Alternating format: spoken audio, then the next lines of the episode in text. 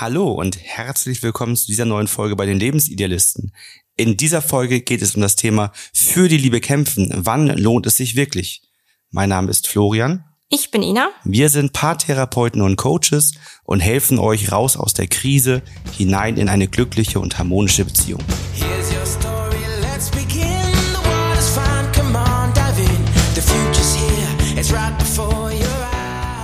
In einer Beziehung gibt es ja verschiedene Phasen. Einmal gibt es so die Kennenlernphase, wo man ja auch sagt, dass die Liebe so aufblüht, wo die Hormone verrückt spielen, man sich auf Wolke 7 fühlt.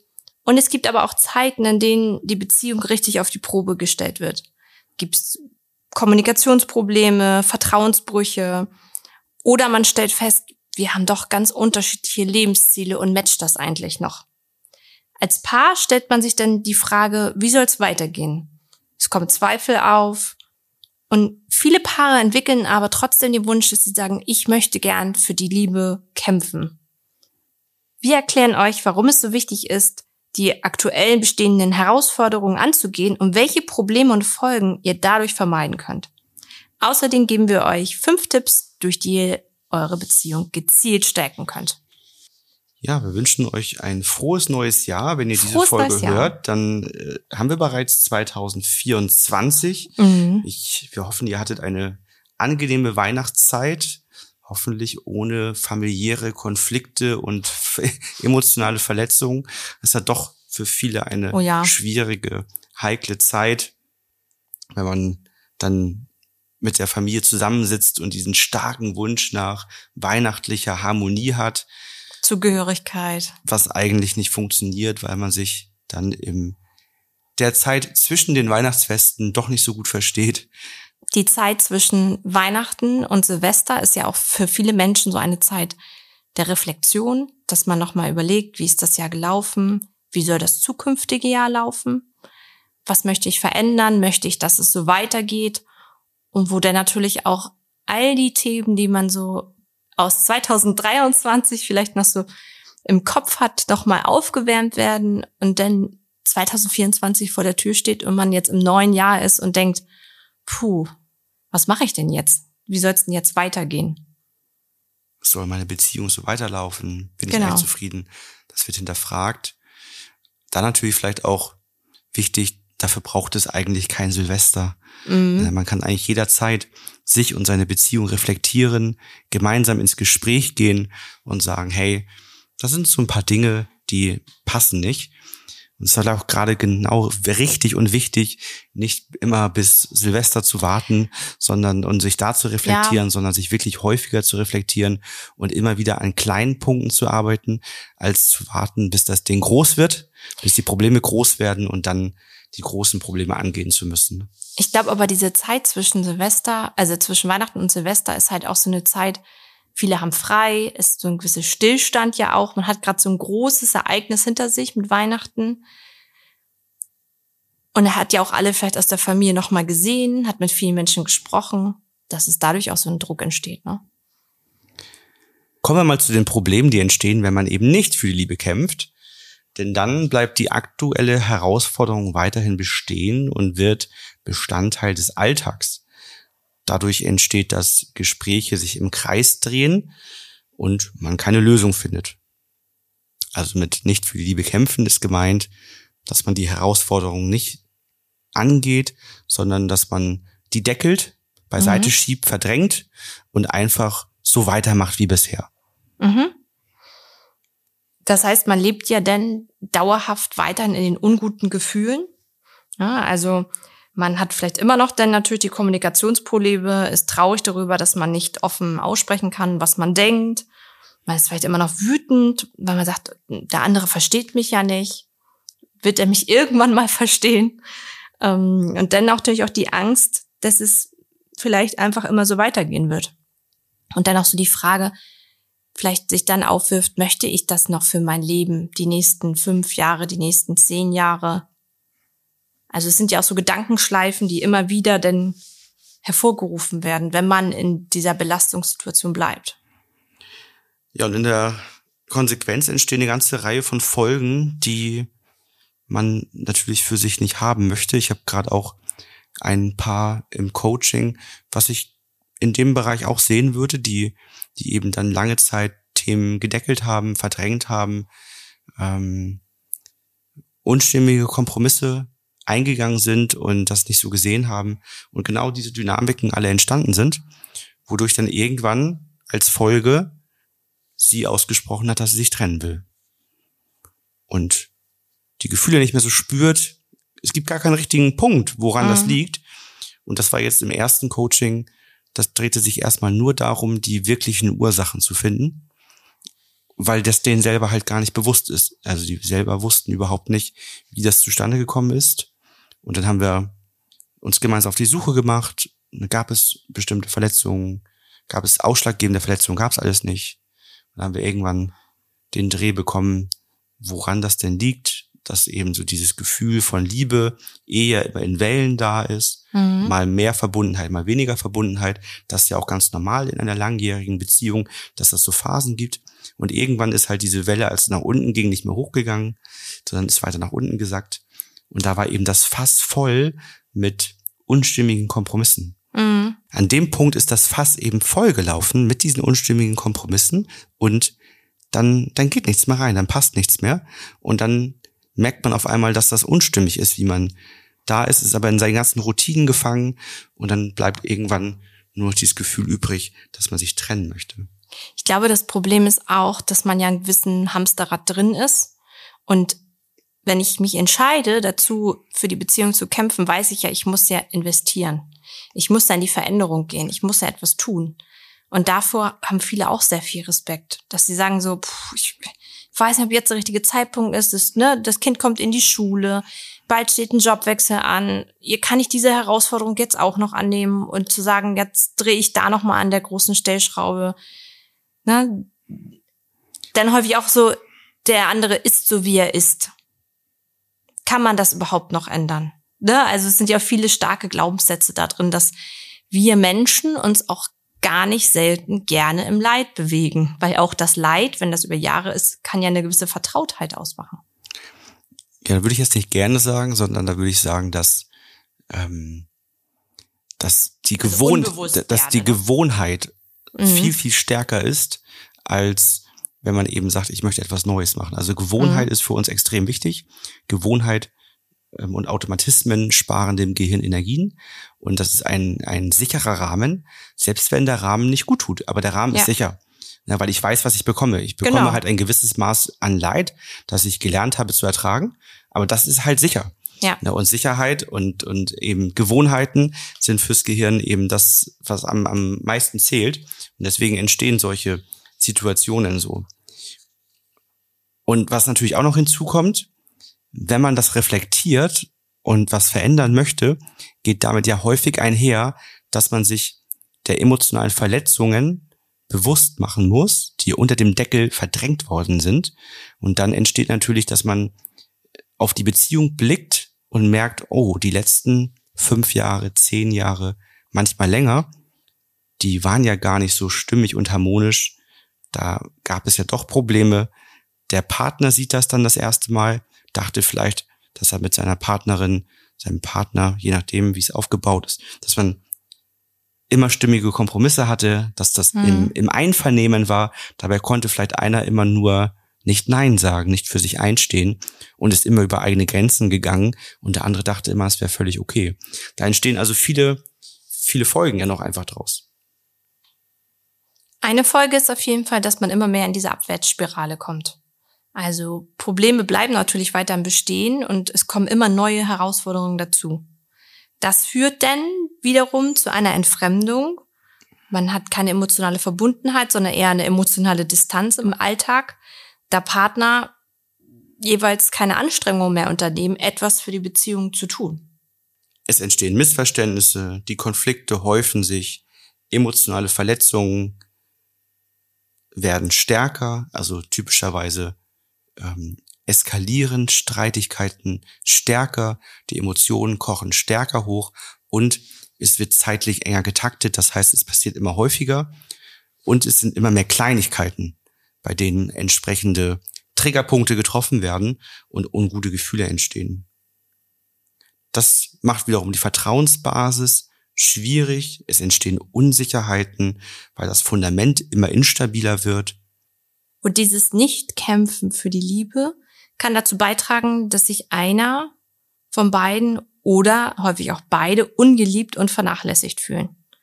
Also sowas wie fehlende Anerkennung, fehlende Wertschätzung, fehlende Aufmerksamkeit, das Maß geführt. Man steht eigentlich in einer Beziehung alleine da.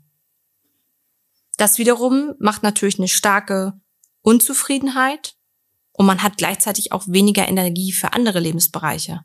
Also für die Kinder, für die Arbeit, für Hobbys. Also es hat immer eine Auswirkung auf das gesamte Leben häufig. Und in besonderen Fällen kann natürlich auch das dazu führen, dass eben Trennungsgedanken aufkommen oder eben auch die Beziehung beendet wird. Ja, wir wollen nochmal auf die Frage eingehen, ob sich das lohnt, beziehungsweise wann lohnt es sich. Das ist ja auch die Frage im Titel. Wann lohnt es sich für die Liebe zu kämpfen? Wir haben jetzt erstmal geschaut, was sind denn Probleme und Folgen, wenn man nicht für die Liebe kämpft?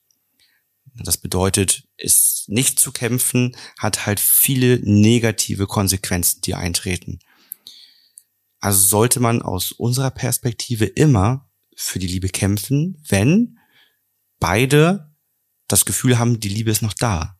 Mhm. Sobald einer von beiden das Gefühl hat, da ist keine Liebe mehr, kann man immer noch dafür kämpfen, denn es gibt hier zwei Varianten unserer Erfahrung nach. Die eine Variante ist, dass die Liebe wirklich nicht mehr da ist, weil man sich schon innerlich lange Zeit verabschiedet hat, also schon lange Zeit innerlich sich mit Trennung befasst und, und dieser Weg sehr lange abgeschlossen ist und wirklich die Gefühle auf diesem Weg angefangen hat, sozusagen abzustoßen, um überhaupt die Trennung durchführen zu können. Dann ist das schwierig. Dann geht's eher in die Trennungsbegleitung. Was aber eben auch regelmäßig der Fall ist, ist, dass die guten Gefühle gedeckelt werden durch emotionale Verletzungen, diese sogenannte Schutzmauer, die viele beschreiben, um in der Zukunft nicht mehr so verletzlich zu sein. Ja. Weil die Streitigkeiten, die Themen, die Dinge, die passiert sind, die waren irgendwann so, so stark, haben so stark verletzt, dass man sich selber schützt. Und man schützt sich eben einerseits, indem man die negativen Emotionen deckelt, andererseits, indem man die guten Emotionen deckelt, denn man ist nicht mehr so stark verletzt, wenn das jemand ist, der einem nicht so viel bedeutet. Dann ist die Verletzung nicht ganz so stark, man baut diese Schutzmauer auf und das ist natürlich etwas, was man im Coaching lösen kann. Das heißt, unserer Erfahrung nach lohnt es sich immer dann zu kämpfen, wenn man sich sicher ist, dass noch Liebe da ist, wenn man sich unsicher ist, ob noch Liebe da ist, ob das vielleicht nur ein Deckel ist. Und es lohnt sich eben eher nicht mehr für die Liebe zu kämpfen, sondern eher in eine Trennungsbegleitung zu gehen oder sich halt zu trennen, wenn man sich ganz sicher ist, ich verabschiede mich schon lange Zeit innerlich. Das ist häufig ein Prozess über viele Monate, manchmal zwei, drei Jahre, wo man innerlich so diesen, diesen Entschluss gefasst hat, ich lasse das so mit mir nicht mehr machen, ich will das nicht mehr. Und dann innerlich schon mal anfängt, sich, sich zu trennen, immer mehr ins Ich-Gefühl hineingeht, nach Wohnungen guckt, vielleicht schon mal einen heimlichen Termin beim Rechtsanwalt gemacht hat und all diese ganzen Dinge, die so eintreten, bis man irgendwann an den Punkt kommt, wo man merkt, alles klar, die Liebe ist weg. Das ist ja auch so ein unbewusster Zyklus, der erst entsteht. Irgendwann wird es bewusster und irgendwann merkt man so, okay, die Liebe ist, ist so weit weg. Jetzt ist mir der andere gefühlseitig nicht mehr so wichtig. Die negativen Auswirkungen der Beziehung, Streitigkeiten und Co. sind alle aber da. Jetzt kann ich die Trennung aussprechen. Jetzt habe ich mich ausreichend davon gelöst. Dann ist wirklich die Trennungsbegleitung oder, oder eben das Trennung aussprechen das Richtige. Dann, dann kann auch der andere eben für die Liebe nicht mehr kämpfen. Deswegen wäre es eben schön, wenn man sehr, sehr frühzeitig ausspricht, was ist, möglichst früh sein Gefühl ausspricht und sagt, ich fühle eine Unsicherheit, damit man gemeinsam kämpfen kann. Weil der Punkt ist natürlich immer sehr, sehr schade für beide, vor allen Dingen auch für den, der dann vor vollendete Tatsachen gestellt wird. Ne? Jetzt nochmal zwei Fragen, die häufig aufkommen. Ist man dazu sozusagen verpflichtet, für die Liebe zu kämpfen? Also das ist ja auch immer eine Frage, die im Coaching haben wir ist, wie ist es denn aufzugeben? ja, ist immer so dieses Aufgeben, Scheitern. Ja. Das Also ich kann das, also für viele Menschen ist der Punkt immer, dass sie sagen, ich versuche es jetzt noch einmal, weil ich möchte das Gefühl haben, alles versucht zu haben. Um dann sozusagen auch den Punkt als Rechtfertigung für sich zu haben fürs Leben. Ich habe es ja noch mal versucht. Was ich auch tendenziell richtig finde. Ja. Denn dann hat man auch für sich eben alles abgeschlossen, für den Partner, aber auch vielleicht für die Kinder alles abgeschlossen Genau, und kann sagen, wir haben alles probiert. Und das ist eben für viele ja so ein innerlicher Punkt zu sagen, dann, dann kann ich jetzt da auch ja den Haken dran machen. Das ist für viele der, der, die Unterstützung loslassen zu können. Und das wäre so auch die zweite Frage. Lohnt es sich für die Liebe zu kämpfen für die Kinder oder für andere Sachen, die man sich aufgebaut hat? Die Antworten, würde ich sagen, sind immer die gleichen. Ne? Wenn Liebe noch da ist oder Genau. Unsicherheit da ist, dann lohnt sich das zu kämpfen. Wenn jemand ganz sicher weiß, ich fühle das nicht mehr, das passt nicht mehr, es geht einfach nicht mehr und in meinem, in meinem Gefühl bin ich mir sehr sicher, wenn ich daran denke, mich getrennt zu haben, wenn ich daran denke, wie ich dann in meiner eigenen Wohnung bin, dann fühlt sich das wie Leichtigkeit an. Ja, Das wie macht ein- Erleichterung. mm. macht ein richtig gutes Gefühl. Ich bin wieder selbstständig, selbstbestimmt, kann auf mich achten. Da fühle ich mich total gut dabei. Na klar ist das blöd, dass ich meinen Partner verletzen muss. Ich mag den ja trotzdem irgendwie. Ich will den ja nicht verletzen, aber ich fühle dann Leichtigkeit. Dann ist das ein Signal, wo man dann einfach sagt, das, das wird auch nicht mehr gehen. der Punkt finde ich ist auch immer schwierig, wenn viele sagen, ja, wir können ja auch der Kinder wegen zusammenbleiben. Also für die, Ken für die Kinder das alles machen. Da wird halt, wie du schon sagst, der Punkt des Gefühls vernachlässigt. Also Liebe ist ja eine Freiwilligkeit und keiner möchte, dass der andere mit einem zusammen ist aufgrund einer Verpflichtung, sondern jeder möchte da auch wirklich ein ehrliches Gefühl haben. Naja, und man bleibt für die Kinder ja zusammen, wenn man das vernünftig macht, als Elternpaar, eben nicht Ja. mehr als Liebespaar. Und auch da gibt es ja bestimmte Modelle, wenn man jetzt das Nestmodell nimmt. Also es gibt ja auch Möglichkeiten, wie man das so aufbaut, dass die Kinder möglichst viel aus ihren Gewohnheiten und Sicherheiten behalten dürfen, je nachdem, welche Möglichkeiten man dann natürlich auch einfach hat, worauf man sich einlassen kann. Aber die Basis für all das ist immer, dass man auch, wenn man sich trennt, das Fundament als Elternpaar stabilisiert, damit man gemeinsam die besten Lösungen für die Kinder findet. Wir haben dazu einen Blogartikel geschrieben, in dem wir nochmal detailliert auf dieses Thema eingehen und eben die wichtigsten Aspekte für euch zusammengefasst haben. Also wenn ihr auch gerne lest oder das durcharbeiten möchtet, dann schaut bei uns im Blog vorbei. Sollte euch das Thema betreffen und ihr merken, ihr seid an einem Punkt angekommen, wo ihr für die Liebe kämpfen wollt, was verändern wollt, eure Beziehung retten wollt, oder ihr seid an einem Punkt angekommen, wo ihr merkt, wenn wir jetzt nicht was machen, dann könnte in zwei, drei Jahren eine Krise entstehen. Super, dann macht was, weil das wird dann auch kommen. Wenn jetzt schon die Gedanken so sind, dann kommt das sehr wahrscheinlich. Dann macht lieber früher was, als wenn es zu spät ist. Und meldet euch bei uns fürs telefonische Erstgespräch. Wir schauen kurz, was euer Thema ist, was euer Ziel ist und sehen dann, ob wir euch dabei gut unterstützen können. Und dann geht's für euch in die nächsten Schritte mit uns gemeinsam ins Coaching. Kommen wir einmal zu den Lösungsansätzen. Fünf Tipps, um wieder aufeinander zuzugehen und die Liebe zu stärken. Erstens.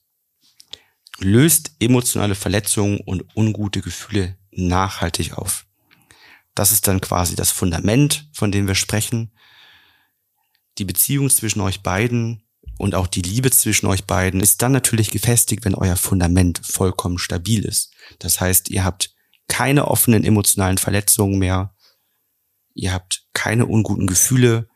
Der Moment, wenn ihr zurückgeht an den Punkt, wann war es mal gut, der ist vor wenigen Minuten oder der ist jetzt in diesem Moment. Das heißt, ähm, es ist wirklich gut zwischen euch. Der zweite Punkt, arbeitet aktiv an eurer Kommunikation in der Beziehung. Da spielt der erste Punkt auch so ein bisschen rein. Wenn man nämlich ein starkes Fundament hat, hat man auch die Haltung zueinander, dass man aussprechen kann, was einen beschäftigt. Man kann Verletzungen offen ansprechen, aber auch einfach Gedanken und Wünsche. Und das ist auch ein ganz wichtiger Punkt in der Kommunikation, um auch eine emotionale Verbundenheit aufzubauen, dass man regelmäßig miteinander spricht, aber auch in der Tiefe miteinander spricht, dass man nicht nur Tür- und Angelgespräche über Organisation, über Verwaltung des Alltags hat, sondern dass man auch über persönliche Gedanken sprechen kann, die einen tief beschäftigen und man das Gefühl hat, das kommt bei dem anderen an.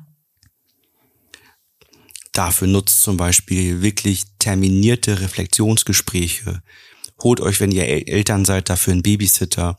Geht gemeinsam regelmäßig spazieren und sprecht über eure Beziehung, über Veränderungen, worüber seid ihr eher unglücklich, was ist nicht so gut gelaufen, worüber seid ihr aber auch sehr zufrieden, was hat sich verändert und nutzt vielleicht auch nochmal andere Möglichkeiten, euch im Bereich der Kommunikation zu bilden. Ne, das Thema ist Sprachen der Liebe, ein schönes Buch, was man sich durchlesen kann, auch bei uns im kostenlosen Kurs drin, den wir haben. Im Videokurs wird das auch gezeigt mit den fünf Sprachen der Liebe. Oder guckt auf eure sogenannten Metaprogramme. Wie filtert ihr Dinge in der Kommunikation? Das ist wichtig, dass man das von sich selber weiß, aber auch vom Partner, von der Partnerin weiß, um Missverständnisse nicht mehr zu haben, die zu Verletzungen führen, was gar nicht passieren müsste, wenn man weiß, wie man filtert. Da gibt es eine wunderbare Seite NLP, also Nordwig Ludwig Paula.at. Dort gibt es den Metaprogramme-Test, kann man wunderbar für sich durchlaufen, dauert pro Person vielleicht eine Viertelstunde und dann weiß man, wie man filtert, kann das abgleichen und gucken, wo hat man die größten Differenzen, denn das werden die Punkte sein, wo man tendenziell in Missverständnisse gerät. Der dritte Punkt das hatten wir eben schon so ein bisschen angesprochen, reserviert euch auch im stressigen Alltag Zeit füreinander. Also bewusst Paarzeit einzuplanen. Das kann sein durch einen Babysitter, das kann aber auch einfach Zeit sein, wenn das Kind schläft, also abends. Und es ist auch nicht wichtig, dass das immer zwei Stunden sind. Das können auch intensive 20 Minuten sein, die man mal in Ruhe spricht, auf irgendwie auf ein Getränk abends noch und man trotzdem früh schlafen geht. Also da so ein bisschen kreativ zu sein, auch zu überlegen, was könnten diese Ankerpunkte sein? Und wie können wir vielleicht nicht einen langen Zeitslot hinkriegen, sondern mehrere kleine Momente im Alltag, wo wir einfach uns emotional miteinander verbinden können. Im besten Fall ja beides, ne? Ja. Viele kleine Momente und dann auch einige besondere Lebensmomente, mhm. weil es geht ja in der Paarzeit eben ja darum, dass man sich als Liebespaar fühlt.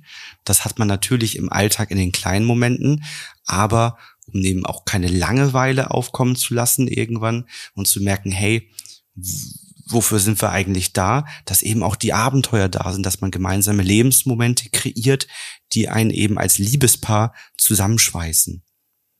Der vierte Punkt, seid offen für stimmige Kompromisse, die euch weiterbringen.